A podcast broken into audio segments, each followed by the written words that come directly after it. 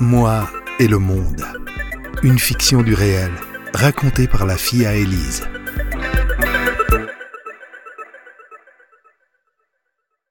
On a toujours beaucoup chanté dans la famille. La musique, ça aide. D'ailleurs, Dalida et Johnny Hallyday, ils étaient très importants dans la vie de maman. Quand elle était heureuse, elle mettait du Dalida, et quand elle était malheureuse, elle mettait du Johnny.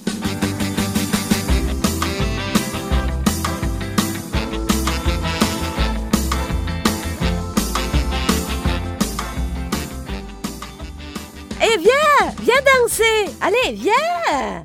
Viens danser avec maman. Regarde voir comme elle danse bien, la maman à toi, t'as vu? Je suis trop une championne. Là-bas. Ça, c'est toute ma jeunesse. Moi, j'aime trop. Johnny Hallyday, ça, c'était des types qui connaissaient la musique. Mais c'est dommage qu'il s'est pas marié avec Dalida. Il a préféré cette toque de Sylvie Vartan qui chantait sur les cigarettes. Ça, c'était nul. Ah, et mon Dieu, mon Dieu. Elle me regarde dehors. Elle se regardait dans le miroir et elle me disait hum, Regarde comme je suis belle.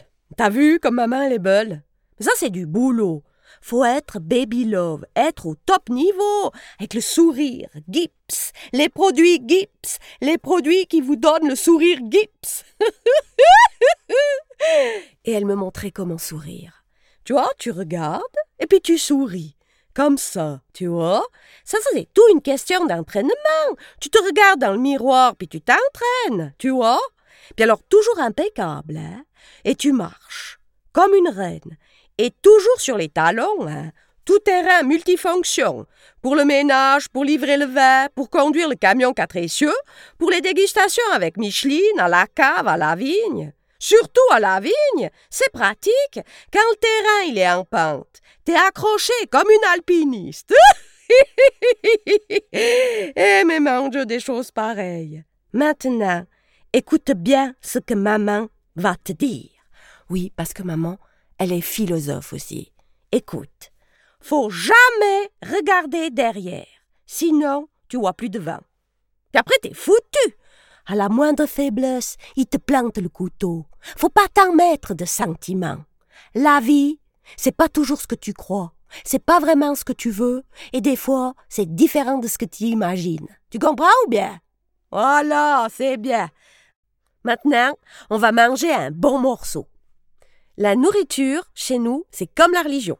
Ça n'a pas été le béton, mais le ciment de la famille. Quand on était heureux, on mangeait.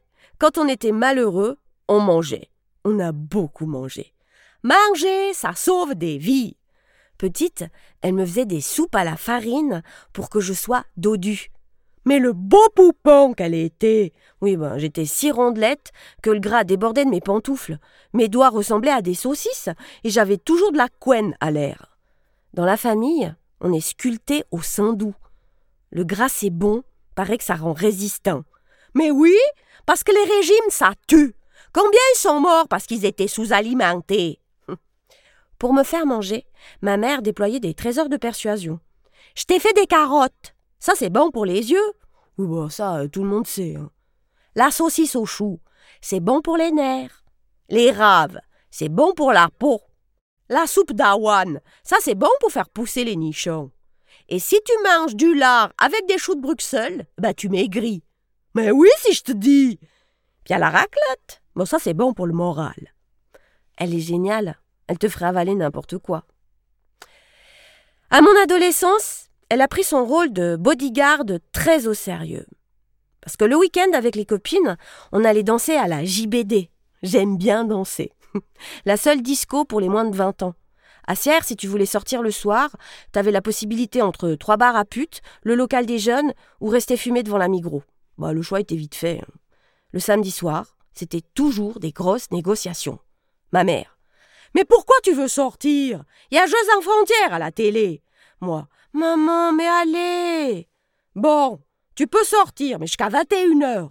Maman, c'est 20 heures. Ben quoi? C'est suffisant pour faire des conneries. Non, s'il te plaît, laisse-moi au moins jusqu'à 23 heures. Allez Je te promets de t'accompagner à la messe demain. Et mercredi, je viens à la vigne aussi. Bon, d'accord.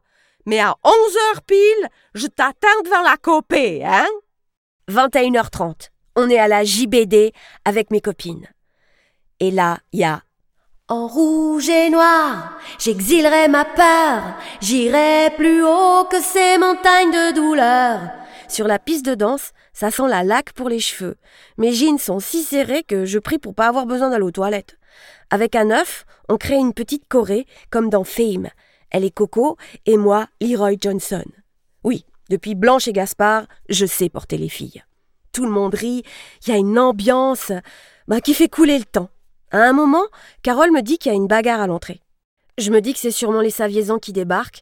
Il fallait toujours qu'ils foutent la merde, cette équipe. On continue à danser et à rire. Enfin, il y a une super ambiance. Et là, je vois Patrick qui décolle et en plein vol, il s'écrase à mes pieds. La foule se fend en deux. Qui je vois? Ma mère Le visage déformé par la rage. Les deux videurs accrochés à ses bras qui tentent de la ceinturer. Mais quelle heure est-il? Ma mère me repère. Un cri venu d'ailleurs sort de sa gorge et schlick schlouk schlack, elle accomplit une série de mouvements, mélange de kung-fu et de tapette orientale. Elle se dégage de Zoltan et de Goran qui giclent comme des poupées de chiffon. Elle traverse la salle, arrive à ma hauteur, me vocifère Tu me feras plus jamais ça J'ai cru que t'étais morte Elle m'attrape par le cotson, euh, la nuque pour les non-valaisans, et là, je touche plus le sol jusqu'à la sortie. Personne n'a osé faire un mouvement. L'humiliation totale. Tout ça parce que j'avais dépassé l'heure de 7 minutes. Et on plaisante pas avec la ponctualité avec Madame Élise Bonvin. À la JBD, euh, j'y suis plus allée pendant un an. Depuis cet épisode, je peux plus écouter du Jeanne Maz euh, sans avoir des frissons. Ma mère, elle a peur de rien ni de personne. Je crois que Don Corleone aurait adoré l'avoir à ses côtés pour veiller aux intérêts de la famille. Hum. À ça, pour veiller, elle a toujours veillé. Florian peut vous en parler. Je me souviens très bien, ma mère. Alors comme ça, toi, tu veux sortir avec ma fille. Tu sais qu'elle est encore vierge. Bah quoi, c'est la vérité? Ou bien? Toi, t'as déjà embrassé une fille sur la bouche? Regarde-moi dans les yeux quand je te parle. Bon, on va faire un petit contrat, toi et moi. Tu signes et tu jures de jamais toucher ma fille en dessous de la ceinture. Sinon. Hum, on avait douze ans. Florian a dit bonsoir, il est sorti et je l'ai plus jamais revu. Par contre, l'histoire du contrat, il a fait le tour du canton, et plus aucun garçon n'a voulu me toucher la ceinture. J'avais beau supplier. Mais s'il te plaît, touche-moi la ceinture. Euh, tu veux pas plutôt aller boire un verre? Hum. Ils ont tous été menacés, inspectés, chassés à coups de balai, et certains corps n'ont jamais été retrouvés. Non, mais ça a duré comme ça jusqu'à mes vingt ans. Pendant que les copines connaissaient les premiers frissons, moi, les garçons, ils m'invitaient à boire des coups. Vingt ans vierge et alcoolique. On est en mars 1984. Marre, j'en ai marre, je me casse. Ma mère, elle m'aime trop. Je sais pas comment je vais pouvoir lui rendre tout cet amour. Moi, ça m'angoisse. Mon père, il est toujours occupé. La dernière fois que je l'ai croisé, c'était à Noël, et il se rappelait même plus de mon prénom. Non mais je refuse cette vie de bourgeois conformiste plein de mensonges, misogyne, phallocrate et je veux la télécommande. Je me casse. Ma mère. Prends au moins ton duvet. Moi. Hum, regarde-moi bien. C'est la dernière fois que tu me vois. Je vais boire, me droguer. M'en fous que je supporte pas. Je vomirai. Ma mère. Tu veux que je te prépare quelque chose à manger pour la route? Sur le chemin de ma liberté, enfin, que je pensais ma liberté, je croise ma copine Carole, je lui dis que j'ai fugué. Elle, avec ton duvet, Oh, s'il te plaît, Carole, tu peux pas me loger, enfin me cacher. Carole. Ah non, mais moi je te préviens, hein, si ta mère m'interroge, je parle. Ah non, mais j'ai demandé à tous mes copains copines. Personne n'a voulu m'aider. Ils avaient tous peur de ma mère. J'ai traîné toute la journée, avec mon duvet sous le bras, dans toute la ville. Non mais la misère. Finalement, je suis rentrée à la maison en fin de journée. Mon duvet entre les jambes. Mon père était devant la télé. Il m'a regardé, il est regardé, il a ouvert la bouche. Rien. Mais il m'a tendu la télécommande. À ta Hein, ma fugue avait duré 6 heures et 57 minutes. J'ai appris plus tard que mon père avait appelé une de ses relations dans la police qui m'avait suivi discrètement toute ma fugue pour être sûr que rien ne m'arrive. Et c'est là que j'ai compris que mon père, il m'aimait.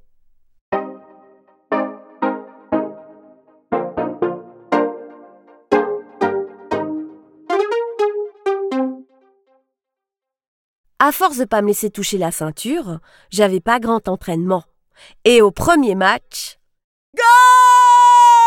Goal J'arrive vers ma mère et je lui dis Maman, je vais être maman. Elle C'est joli tes nouvelles chaussures. Maman, je vais être maman. Qu'est-ce que tu veux pour souper? Maman, je te dis que je suis enceinte. Oui, oui, bah j'ai entendu. Je suis pas sourde. Me faire ça à moi. La seule chose que je t'avais demandé, c'était de jamais venir avec le ballon. Et mais la honte, mais qu'est-ce qu'ils vont penser les gens? Je sais pas si je vais le garder. mais tu vas pas me faire ça? Tu veux que je meure? Avorter Mais quelle horreur Ce bébé, on va l'accueillir. Ce bébé, on va l'aimer. Un enfant du bon Dieu. Euh... Sur ce, mon père arrive. Il me dit Il est de qui Ben, de Cédric. Il peut pas être d'un autre. Lui, je l'aime pas. J'ai peut-être été la dernière vierge de ma classe, mais la première mère. Ce bébé est devenu le nouvel espoir de mon père. Vu qu'ils s'étaient fait avoir la première fois, là, il était sur pied de guerre. à chaque repas, il me servait du vin. Et j'ai eu un garçon.